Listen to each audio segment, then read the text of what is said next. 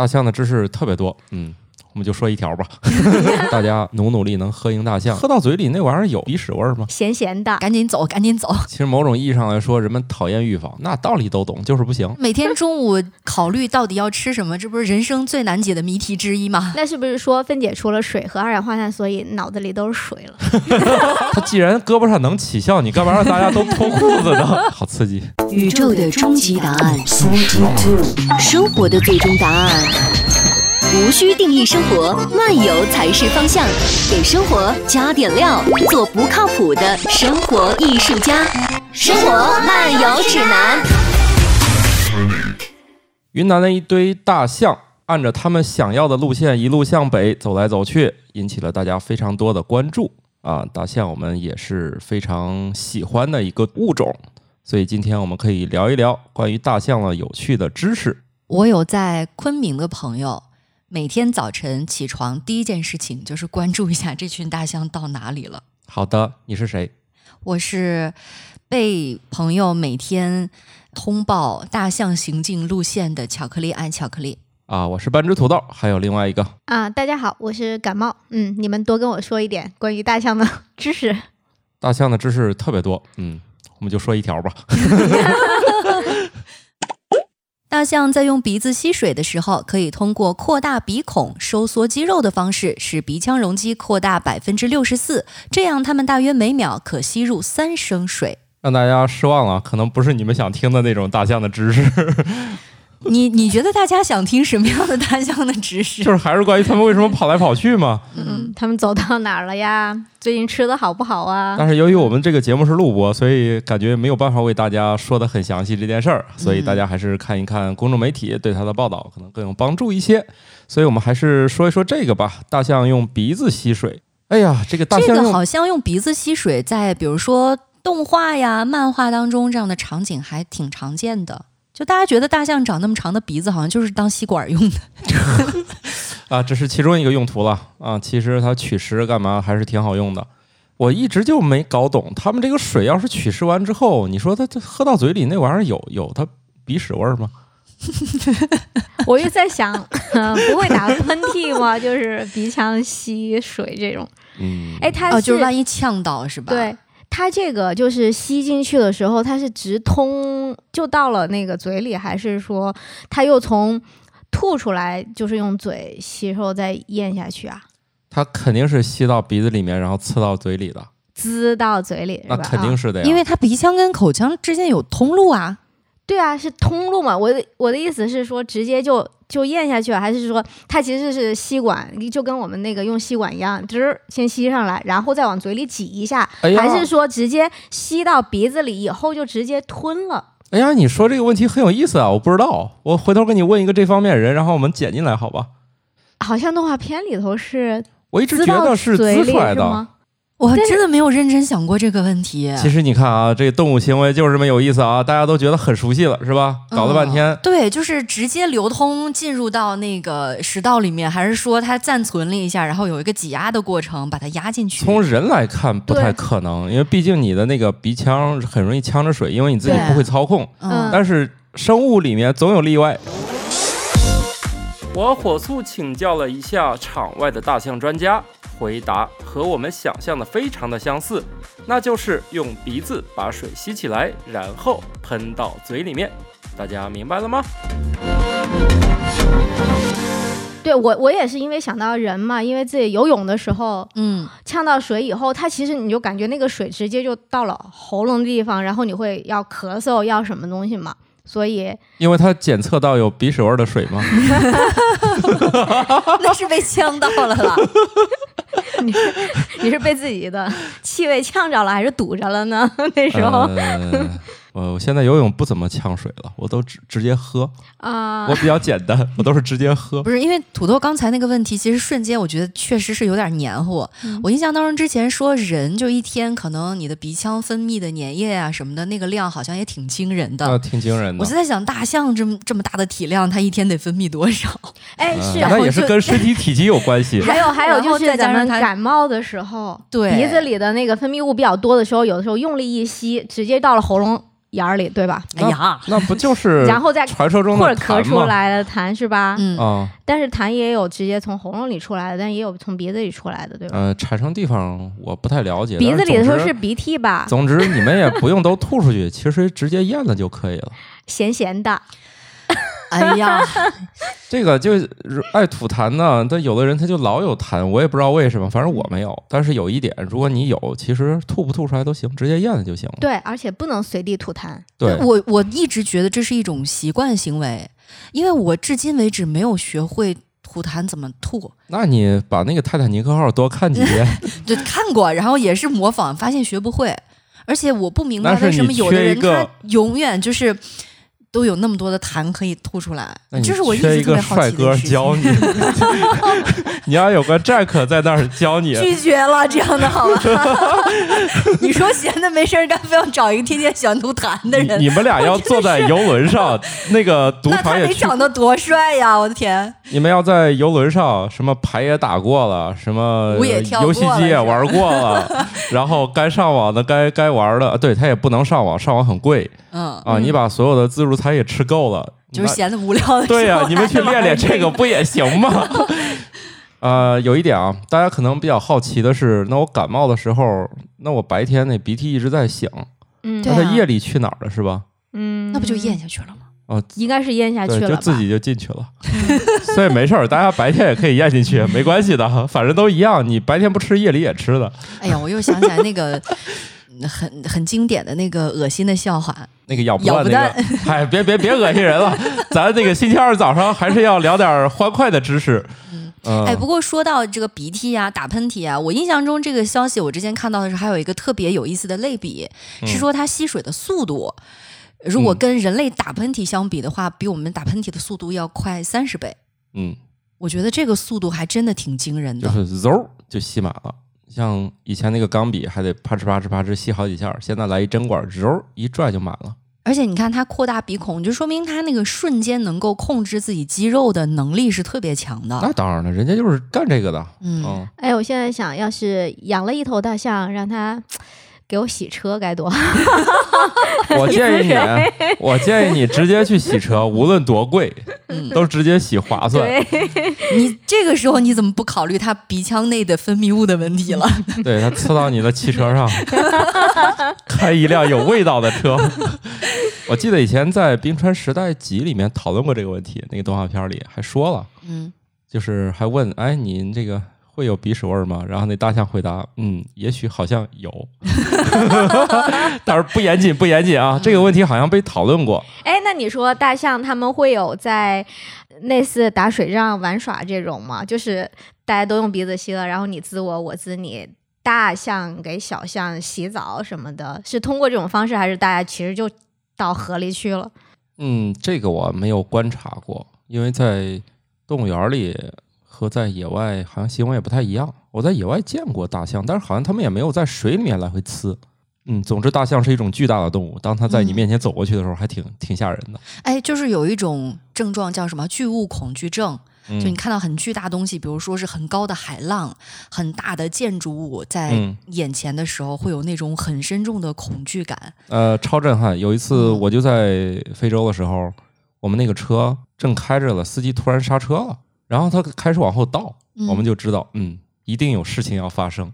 他倒回去之后，就发现远处来那个大象，嗯，就从我们那个车前面走过去了，就是特别巨大。司机说：“你们不要弄出什么特别大的动静，因为大象反正人也见多了，车也见多了，但是你不要惊扰他们。嗯，他们要过来就随便过来干点啥，咱这一车就都都扁了。是，万一就是被惊吓到，那一脚过来，真的大概我前面过了应该有几十头大象，就大家大气也不敢出，就在那儿默默的看着，生怕哪一头就不开心就过来了。那几十头大象从眼前经过的时候，那个就是有地面的震动感吗？嗯、只能说汽车的减震可能还可以。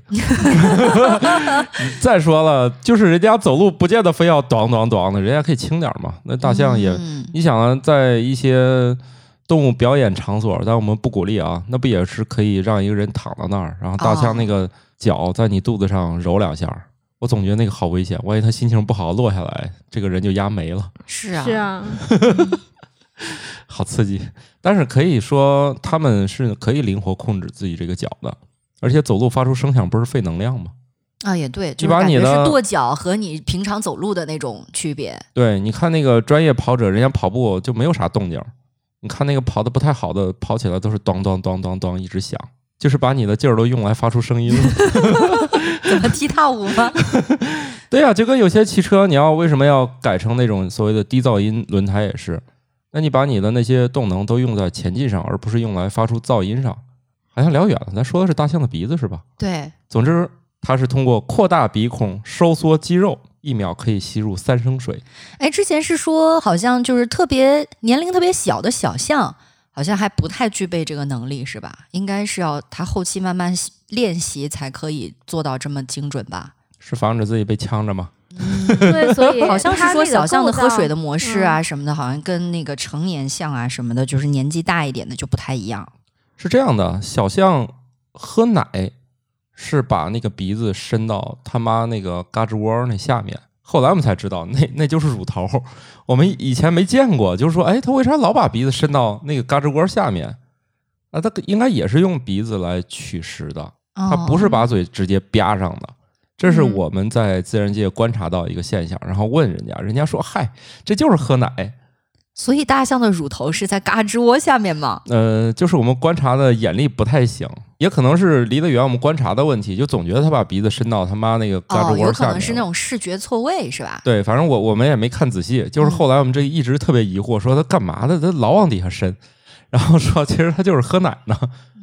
嗯，啊，哎，其实你会发现，这种原本在我们生活当中见到的，就是形象见过很多的这种动物，我们对它并不了解。对，其实观察动物的最佳方式，在动物园里面也是。走马观花是一种就是体验的游览，你真正想了解动物的行为，你就站在一个动物前面一直看，一直看，就是至少看一个小时、两个小时，啥也别干，你就一直看。你看一两个小时，就觉得这动物好玩有意思了，因为它能有非常非常多有意思的行为。但除掉它们在动物园里会产生出一些不好的行为以外，就是刻板行为啊之类的，其实它有很多非常好玩的。比如说，你看河马，它就总会有时候它会抖它那小耳朵，就很好玩。然后那猴也是，它什么时候会打架，什么时候会抢抢东西，哎，这也非常有意思。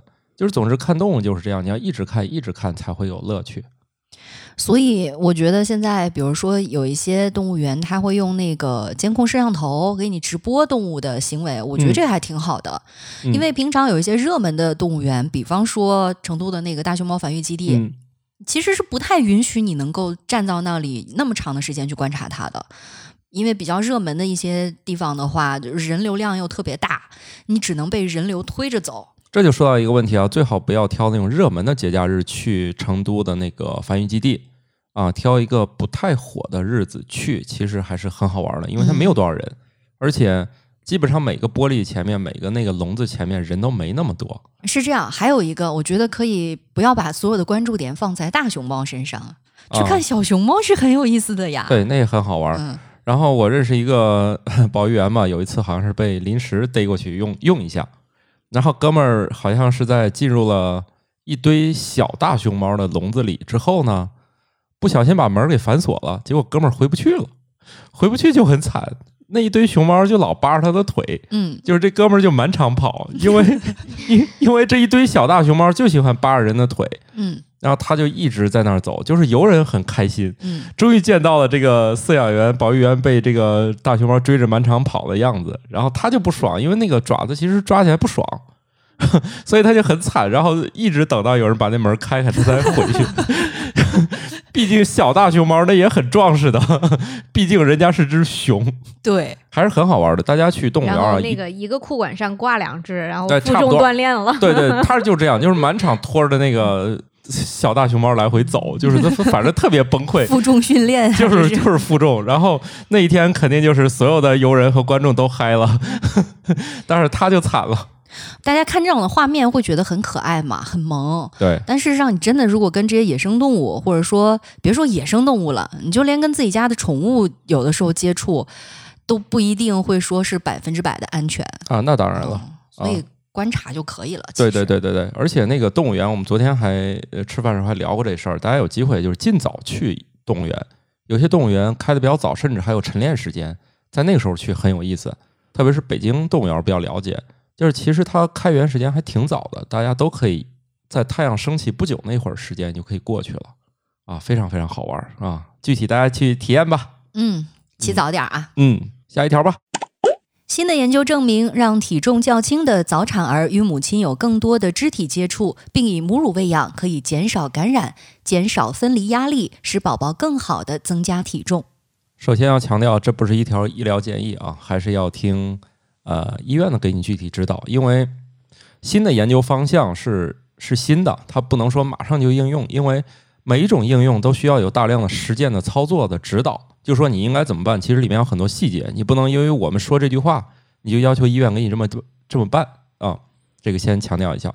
现在现代技术啊，可以让很多宝宝不足月就都能出生，还能长大，都健康。嗯，对。但是大家是不是应该就是？逐月在生产这件事儿是会比较那个什么，还是说专门挑了日子，还是说他就是因为先天发育？是这样的，呃，一般我从我们那个正常的这个产妇，她都是希望足月生产的。嗯。啊，但是不排除有一些人啊，要挑为了挑了一个吉利日子提前生产，这以前是有的。呃，是这样的，但是现在的医院通常都是不会这么所谓的早产儿是真的是就是呃各种原因对。你们说那个挑个吉利日子，他基本上也是在那个就是他要生了前后他挑一挑，他没有说我提前俩月挑，这没有这么干的。对。我跟大家说一下，虽然现在技术可以实现说可能有七个月左右的，据说还有更早的六个多月就出生的，然后还能说我们给他保到说他自己能正常了啊。那听说是有这样有六个多月、七个多月的都可以生下来还能健康比较健康长大。但是你要知道，在这么多天里面，每住一天。就非常昂贵，嗯，这对，这不是闹着玩的，就是说没有没有真正的家庭希望产生一个早产儿，大家所谓的挑个吉利日子，真的是在那个之前往前倒个几天是有可能的。对，它毕竟在母体内的这个发育时间很短，它很多东西你要靠后天的这种支撑的话，它确实是比较费事儿的。对，它在后面的日子里面，就比如说它发育肺部啊，在这个阶段还是蛮重要的，所以它就是在。呃，尽可能足月时候出生当然是最好的选择，但是没有办法。那那有些人就是由于现代技术的这个产生，可以让你可以让这个早产儿很好的活下来。对对对，但是这个这条新闻里面，我认为他可能说的这种啊，可能还是这个早产的时间不是特别多啊，不至于说七个月就生下来了。像这种一般也会拉去就是。在那种暖箱里面去进行，嗯，就是照料嘛。新生儿科，新生儿科就会去处理这个事儿。但是现在等于说是一些新的方案，就认为，哎，这种体重较轻的早产儿呢，让母亲经常去接触，抱一抱呀，对对对对对，安抚一下他呀，这个叫什么抚触是吧？啊，反正这主要就是说你要经常跟他产生这个皮肤上的互动。啊，抚触这个词是不是很正经？我不太了解啊，但是基本上都会去做这个事儿，经常捏一捏呀，玩一玩啊，这是很正常的。小孩也需要，因为他没有办法跟你沟通嘛，啊，所以这个外界来一些皮肤上的刺激还是很重要的。不过我觉得这个也特别像你如果去动物园看的话，比如说一些灵长类的动物啊，互相理毛啊，是不逮个狮子呀 那种行为吗？那种行为可能更多的是社交是吧？对，社交，咱俩是一伙的。因为猴子的社交有时候比较简单，它不一定非要产生真正的实际的接触，就跟两个大老爷们儿，有个人正在坐在那儿若有所思，另外一个大老爷们儿也坐在那儿待了一会儿，然后这个人就走了。这其实也是对于猴子来看，这也是社交。就他俩坐着啥也没干，一只是猴子，另一只也是猴子，然后往这一坐，也算交流了，也算交流了。就是猴子也也有很多种交流方式。所以他们这种就和咱这个新生儿这个关系可能不是特别大啊，他们不是来去搞那种什么母子关系啊、父子关系的。而这一条新闻里面更多的还是说，呃，如果你们家这个小朋友没有住在那个暖箱里，然后就是如果他又是这种早产啊，体重又是比较轻，哎，如果这种情况下医院又允许你自己带。那就多增加一些皮肤上的接触，会对他比较有好处。嗯，不过提到这个分离压力啊，我觉得不光是宝宝本身可能存在分离压力，嗯，对于这个父母，尤其可能是对于妈妈来讲，她也是有分离压力的。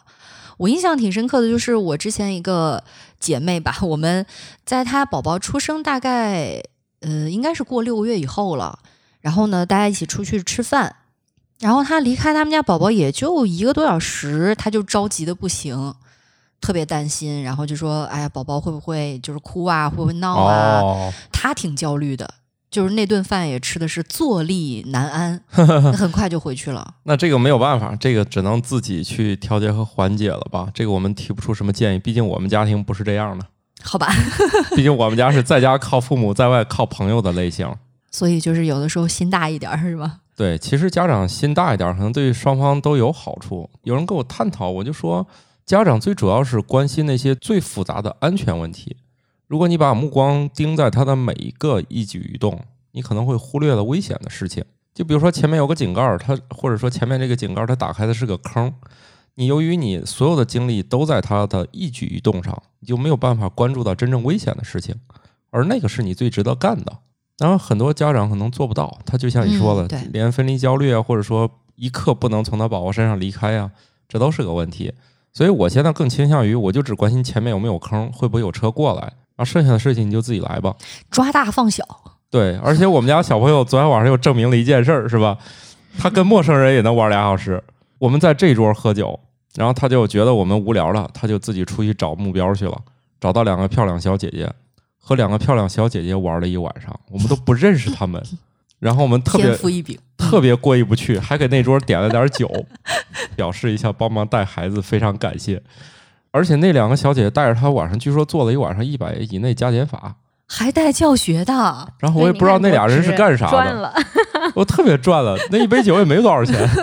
然后俩人据说，而且那俩人从坐那儿就被他盯上了，说明这家里有传承。嗯，就漂亮小姐姐是一个前提。那肯定，那肯定，就是那俩人其实从坐那儿就被他盯上了。然后一直坐到俩人走，就是他俩其实今晚来喝酒没干别的，帮隔壁桌带了一晚上孩子。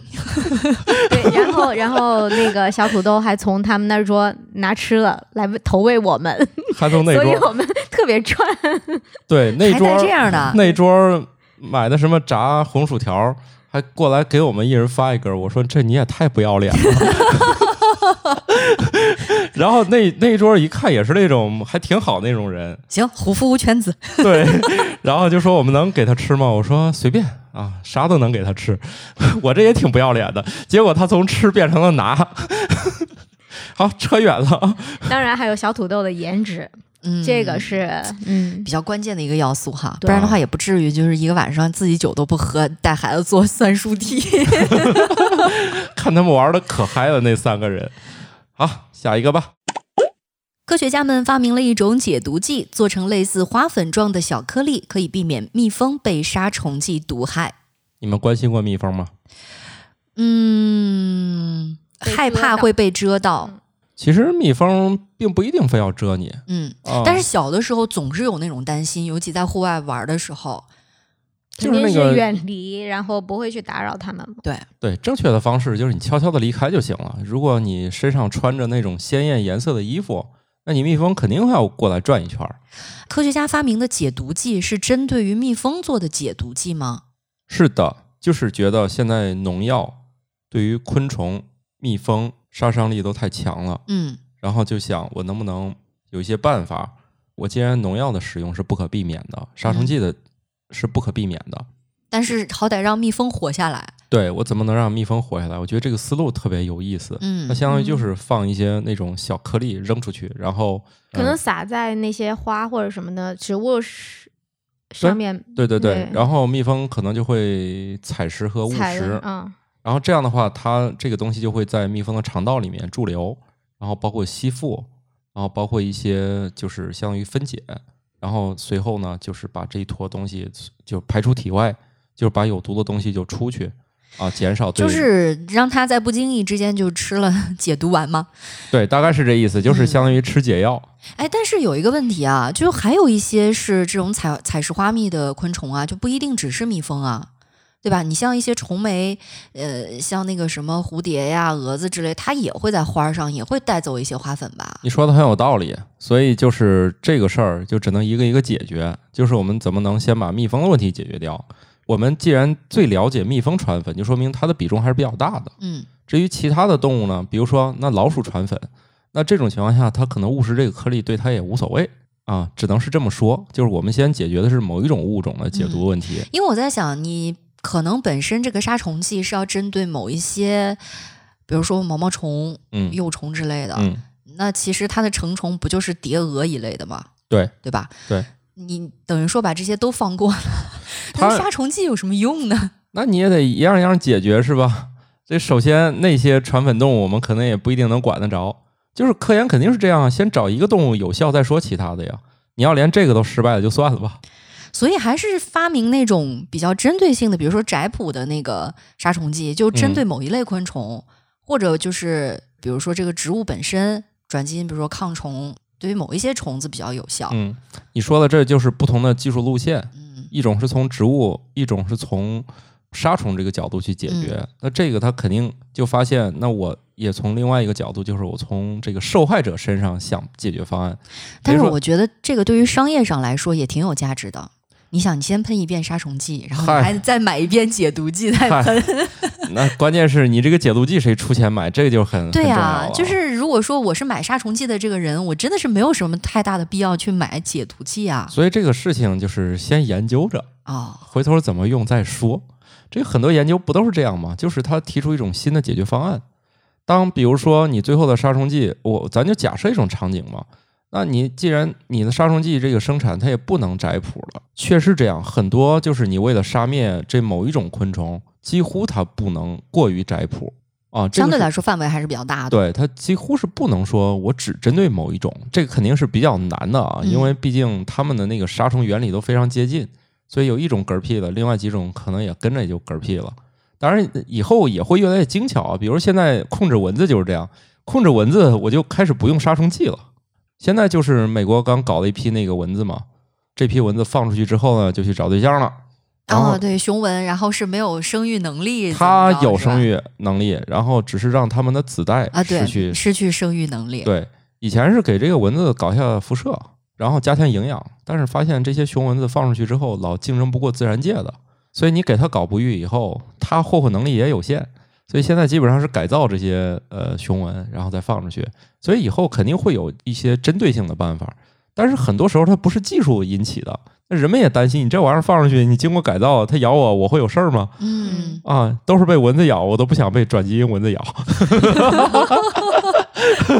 这就是现实。人们总是对这些有，就是心存着一些这这这种恐惧吧。嗯嗯，哎，不过这个场景会让我联想到武侠小说里面，呃，动不动然后受了一个重伤、内伤什么的，然后一颗十全大补丸，一个麦丽素下去解毒了，然后就好了。那个比较神奇。以前那个武侠小说里面老有一种毒，老有一种解药。对对对对对，啊，这比较简单。你看，如果有有这东西的话，那现在还得了吗？它关键是没有 很多那个毒药。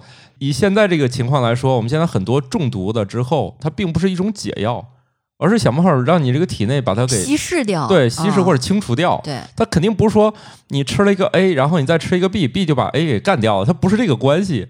我让它就尽量减轻影响，对呃，是用这种方式。对，真正这个能实现解毒的不是特别多，就是而且这个的应用场景，我在想是不是，比如说蜂农养养蜂的那些，就是蜂窝，它有专门针对这个解毒的一种投放、啊。哎，你说的这个还挺有意思，我没有想过。就比如说你养蜂场，它很可能愿意在附近的哦，植物上就是或撒这个。者是说它在养的这个它的环境，它的那些蜂所属的环境里头，专门针对的给他们做一些这个。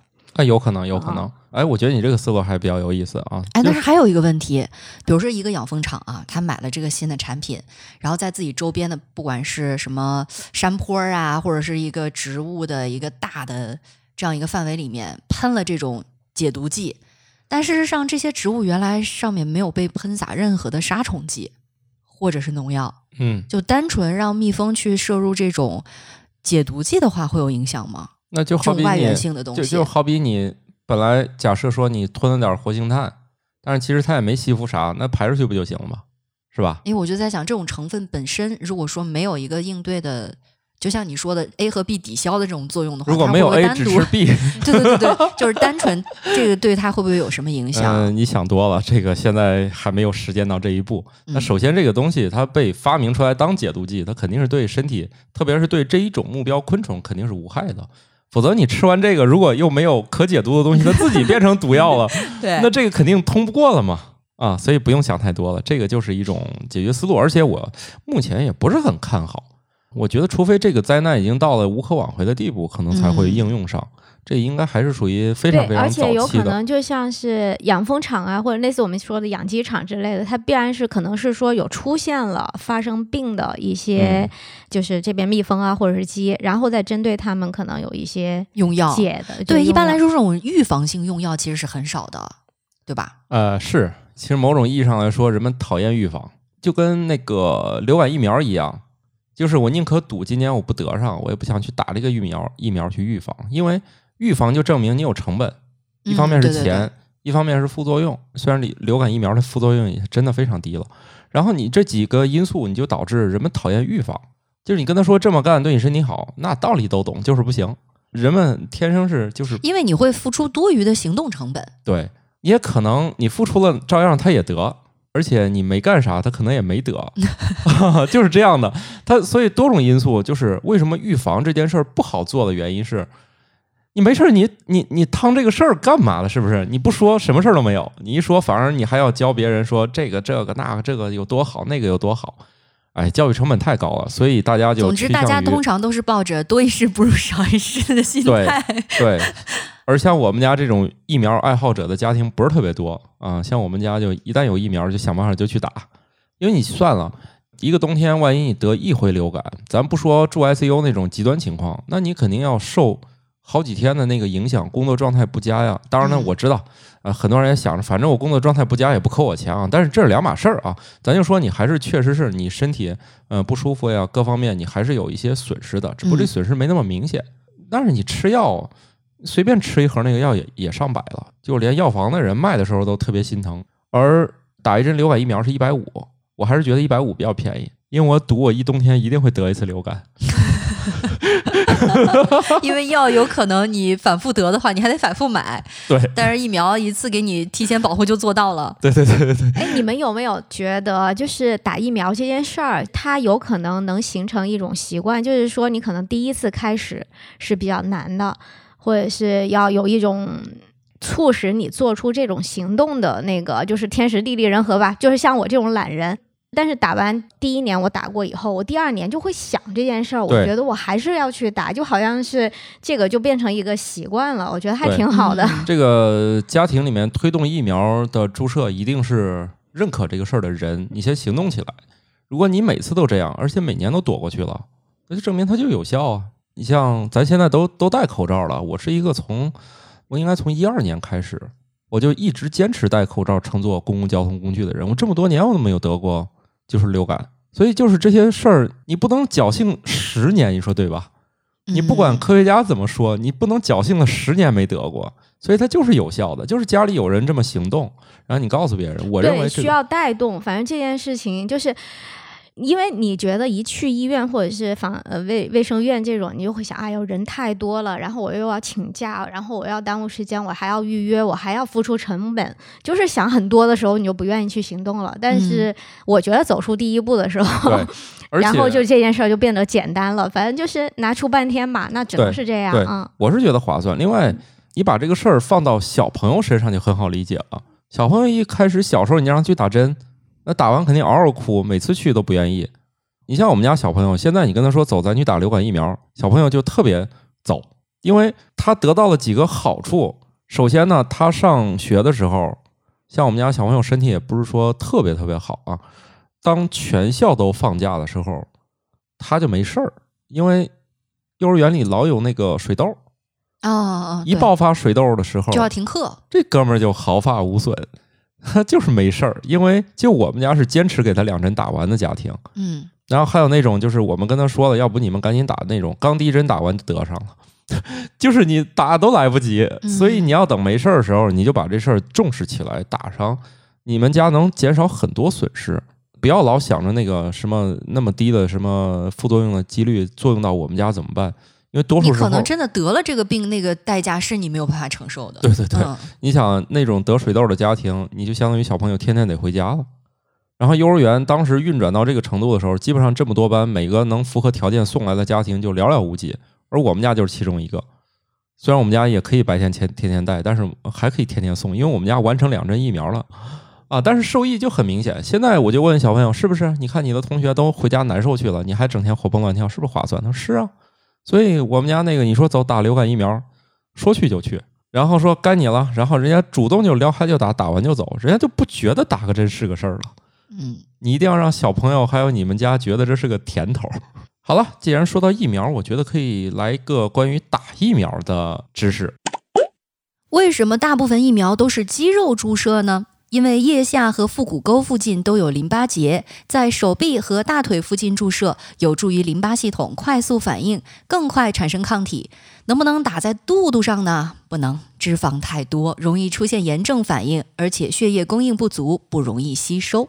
咱们也说啊，疫苗其实有好几种接种方式，呃，甚至还有口服的。哎，这两天不是有新消息说，咱们国内现在研制的一种新冠疫苗，啊就是是直接可以吸入式的嘛？对，哦其实吸入式的疫苗大家比较陌生啊，但是有些省份其实还蛮熟悉的，因为我听说一些浙江之类的，嗯，他们的流感疫苗是用鼻子吸的。疫苗的接种方式是多种多样的，还是要具体到你这个疫苗它到底是哪个技术路线研发的对对对对，啊、也是根据这个病毒的原理。呃，当然现在呢，大家最熟悉的方式还都是注射、打针的方式嗯啊。那为什么要打针呢？而且打到哪里呢？你看这次我们新冠疫苗，多数人都是打在了胳膊上臂对，啊。大家可能看过那个视频是吧？有些地方安排的比较好，就把姑娘们安排在房间里面打，因为大家穿的衣服都特别有意思啊，都不能从底下往上撩，必须从上面往下撩，然后搞得很尴尬。但是我之前真看过有人问这样一个问题，说为什么这次疫苗注射不是打屁屁？呃，其实疫苗啊，一看提出这个问题的人就是不怎么打疫苗，嗯就很少有疫苗是往，屁股上打。一般都是。呃，小的时候其实有那种，就是你感冒啊或者什么的，那个时候注射还比较嗯，就是还挺多，小针打小针儿挺多的。打肌肉针，都是往嗯屁股上打。对，呃，我我也不知道这两个为什么就是只有治病的时候往屁股上打，然后预防是预防要 在打胳膊上。对，但是这两个都是非常有道理的啊，都是非常有道理的，因为这两个附近它都有这个淋巴结，嗯呃，淋巴系统肯定是一个比较主要的一个这种免疫系统，嗯，对，也就是说你打在胳膊上和臀部，它离淋巴结比较近啊，便于这个整个、呃、起这。个免疫系统应答的这种哈。对，那至于说为什么要打在这两个地方，它主要还是肌肉这一块儿比较多。肌肉的好处就在于，它可以在这个里面产生一些炎症反应，它比较方便。比如说你，咱咱打完，有些人打完这个新冠疫苗，说我这胳膊有点点疼，酸痛对对对对酸痛它就是要在这里面产生反应啊，这个比较方便。所以你你打到别处，那肚子里它说都是脂肪，它 反正它不太容易能就是 你疫苗的有效成分跑的比较累。对，就是你在你在肌肉里面就干这个事儿，就是非常方便。你打疫苗为什么不打在屁股上？那就是由于它既然胳膊上能起效，你干嘛让大家都脱裤子呢？现场还得专门隔一道帘儿，然后的进出这个排队呀、什么的。对对对对嗯它组织起来就会比较难弄这它个。肯定也不用分。性别，但是总之这事儿吧，肯定是比较很难操作。你想，嗯夏天打还好，那冬天穿的又厚啊，嗯你每打一个，你本来这么多人一起打就够费时间了，你每个人还得脱裤子，那肯定又系腰带的是吧？那比较费事儿哈。对，所以就是说那，肯定是找一个相对来说比较简单的。所以那个小朋友如果打那种疫苗，如果你的那个胳膊胳膊上的肌肉发育不是特别好的时候，确实是打在大腿上。嗯，啊，确实打在大腿上。然后肌肉还有一个好处就是，它把这个疫苗反应，它就控制在这个局部了啊，这也是一个肌肉的就以一个主要免。引起比较大的那种反应，是吧？对，因为疫苗当中，呃，我对新冠疫苗了解不是特别深入啊。以嗯前你像那个流感，我比较了解，它里面会加一个东西叫佐剂。它一加佐剂的时候，它什么概念呢？可以让有效成分的用量减少。就比如说，你能生产一百万支的，你加了佐剂，可能就翻倍或者翻好几倍。嗯嗯一个是成本降低，能让更多人打上，因为疫苗永远是不够用的。它还是希望你能就是减少对原材料的使用。然后左剂这个东西对于人体这个刺激就是比较大，因为它就是有刺激，所以它才会减少那个有效成分的使用。所以这个左剂也是尽可能让它把这个反应控制在你的肌肉里面，不要扩散啊，这也是一个很重要的东西。就类似于比如说攻城战的时候，这个先来校阵的。是吧？然后准备要开战了，然后这个时候你的疫苗里面的有效成分才开始真正的起作用。呃，他们应该呃，好像也不太不不太是这样这个感觉吗？总之就是它会引起，你像我知道的一个佐剂叫角鲨烯，哎，是不是大家都听说过是吧？里面见到的会特别多。对对对，角鲨烯还是一个就是流感当中比较常见的一个佐剂。我不知道现在的发展啊，因为这两年我得到的消息就是还还是这个，因为流感疫苗也是灭活，灭活相当于我把这个活病毒进行处理以后。嗯啊，在比如鸡胚里面去培养，培养完之后把这个活病毒提取，然后灭活以后，然后打给大家。打的时候呢，如果你全用这个，就是原材料就比较贵嘛，所以它加入了角鲨烯之后，它就让生产的效率提高了，生产出的这个数量增加了。所以角鲨烯是一种那有效性呢，就也没有降低，对吧？它的出现就是为了让你有效性不降低的前提下，减少对以前那个就是灭活病毒的使用使用的量。对，这样的话不就更多人可以打上流感疫苗了吗？这个佐剂呢，它产生就是它能带起这个炎症反应，就是免疫反应，所以它能有这个作用，也是放在肌肉里面注射比较好啊。这就是为什么要打在胳膊，但是为什么他老喜欢让我们选在左胳膊，这个我就不知道了啊。对，我觉得这个也挺玄学的，就是大部分的好像都是打在左边的胳膊上。这个我确实不了解情况，他都推荐打左上臂可以吗？我说可以啊。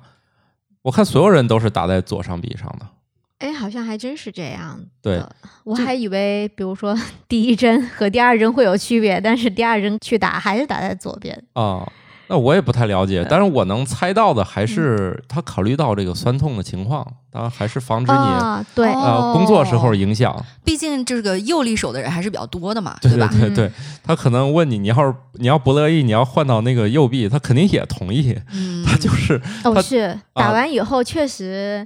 手臂会多或多或少有一点的反应，而且有的疫苗打完以后，那个还会提醒说是不要去拎重物什么的这种，但是我不知道这个是友善的一个提醒，还是说真会有什么影响吗？他可能还是会，也许是他在工作实践当中会出现的一些案例，他提醒你一下，嗯，可能严重性没有达到必须写进某些提示里面。所以可能是出于好意，嗯，但而且他可能看你不是一个体力工作者啊，对啊，如果你是一个体力工作者，他提醒这个也没有意义。我觉得这也是消除大家焦虑的一种方法。对对对，毕竟你打了一个疫苗，可能会产生一些跟你日常情况之下身体的不同的一些反应，或者说不适的症状。对对对，打消你这种顾虑，你就不要再去加重它，反正慢慢会好的。不然的话，你还会考虑说，哎，是到底是这个疫苗我打了以后我不舒服或者疼，还是因为一些别的什么原因，你就搞不清楚了。对。嗯，其实我觉得安慰性效应可能更重要。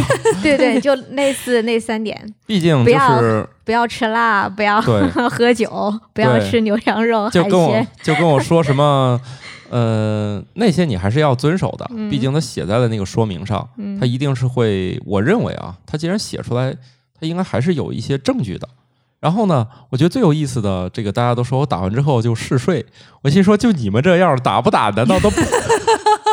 你不打这个，你就不嗜睡了吗？是是谁天天说着春困 秋乏夏打盹儿，冬天还要冬个眠的？对，就你你你们这个说法，我听的都想笑了。都就你不打这个，你就不困了吗？你照样得困。大家也不要把自己这个事儿都赖到疫苗身上啊。它能普遍给大家接种，它肯定这个问题都解决到最轻了。嗯，而且它不能没有反应，你说是吧？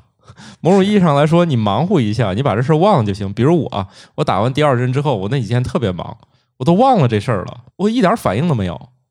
我好像是印象中接种第一针的时候，那小姐姐打针技术特别好，从头到尾一点感觉都没有。嗯，包括第二天有周边的同事说什么胳膊有点酸痛啊这种状况，我都没有。第二针是略微有一点点，我就就还好，我就打哪个都没反应，因为我是确实是一个疫苗爱好者，打完就拉倒，打完就忘了，你忘一不想，可能就就没那么严重。对对对对，把自己的注意力转移一下哈。啊，对。有研究说，每天坚持三十分钟的运动就可以保持身体健康。但是，如果你没有足够的时间专门运动，做家务、步行上下班等轻度运动也可以保持健康。划重点啊，做家务也算运动啊。所以 我觉得是。所以各位在家里面特别懒的人可以动起来了。对，反正你也不愿意干别的，那你不如就收拾收拾家。嗯，对。哎呀，家里面还能整洁一点。是这样，是不是最健康的就是它了？呃，啊，是这样的，它健不健康不知道，反正你失去了更健康的机会。当然无所谓了啊，做家务也是很宽泛的啊，大家还是有机会把家里拾到拾到，也算一个提高生命健康质量的一种方式。毕竟嘛，心理健康也很重要的。收拾完以后，心情好也很也也有助于长寿。对，而且是家庭成员之间的关系会更加的融洽，说不定大家这个心情愉悦度又提高了，然后呢，哎，就状况更好了。好了，这个是说着玩的啊。做饭可能也是吧。对，做饭其实还我挺喜欢做饭的，因为你在做饭的时候脑子里就没别的事儿了。哎，但是之前有卖那种料理机，就真的是炒菜机，嗯，它会提醒你备哪些料，然后有什么样的菜谱，那个语音提示你，比方说这个点儿先放多少克油，然后呢放一小勺盐啊，放进番茄，放进鸡蛋，然后就给你炒一盘番茄炒蛋出来。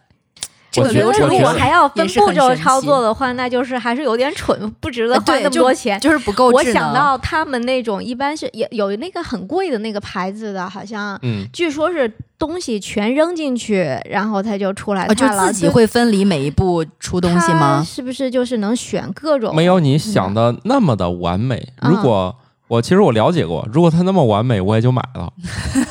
就是你买个试试。哦，不是了，我了解那个，就是没有达到大家想的，就把我所有东西往里一扔，我就不管了。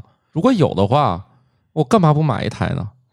或者说，你真的要呃简略到这样的程度的话，那不如直接买料理包吧。哎，但是我跟你们的路线不一样。在那个在那个某宝的那个评价上，反正可能要不就是因为这钱都花了，我不说好，我自己过不了自己这个门槛。反正那个评价很高的，因为那个机器也是特别贵嘛。咱们之前听友里头也聊过这个，嗯，一万五左右啊。然后我朋友圈里头看到别人买完以后也是赞不绝口。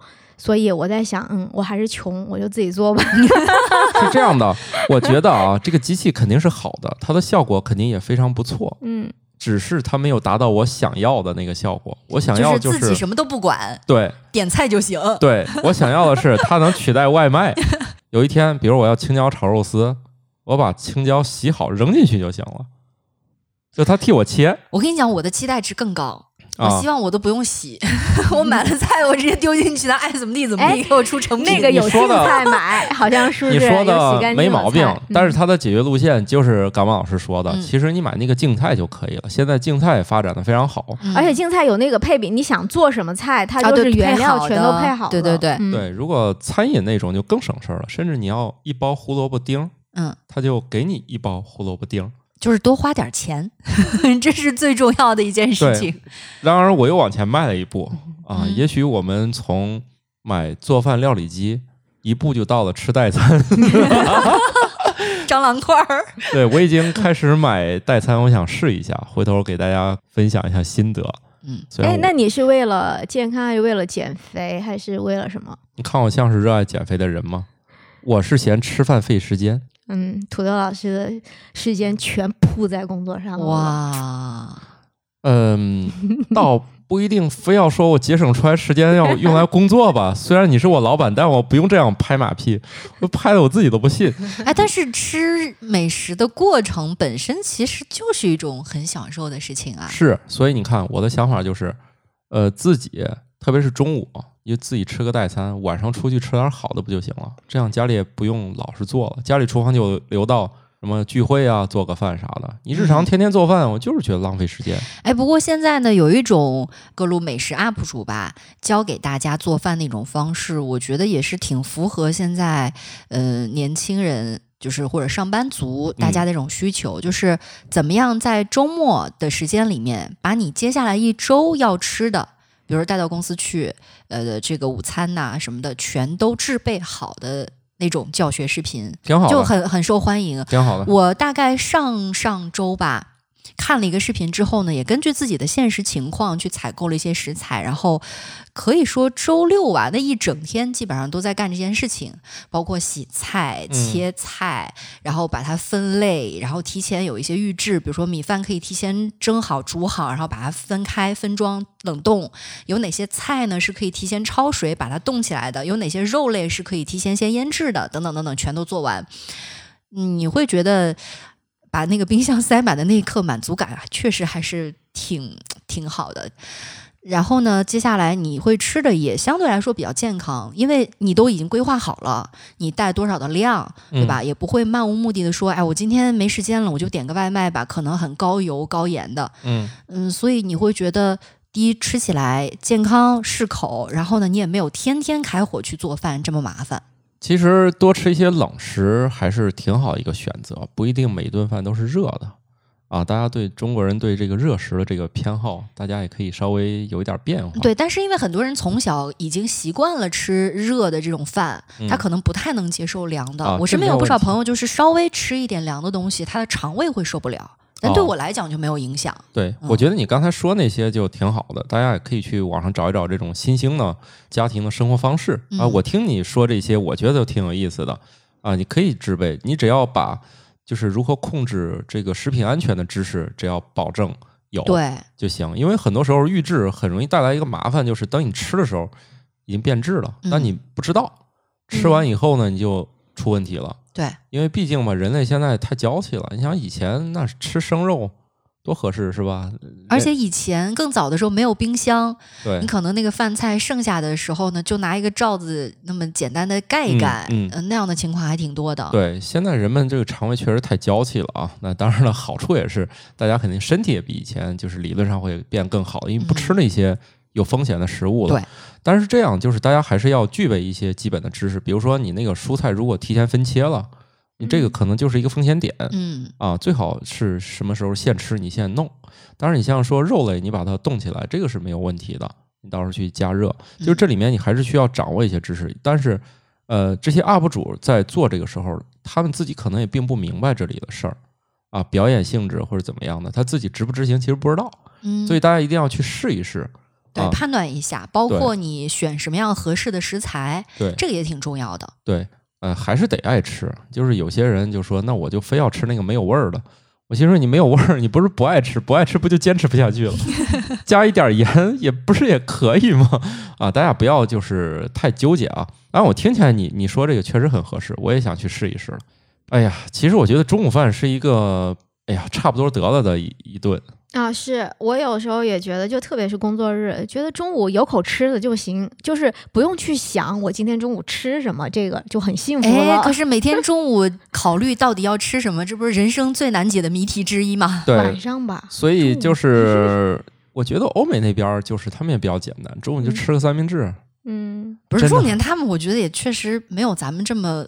花样百出，哎，就因为选择太多了。那你是不知道人家的三明治花样有多少？他们只能在三明治上下功夫，咱这下功夫的地方太多了。对，咱这下功夫太多，菜系也太多。对呀，你就所以选择困难就会特别的突出。小吃快餐也确实太多了，他们能加到面包片里的东西，占据了整个超市的基本上所有的墙，都放着冰箱。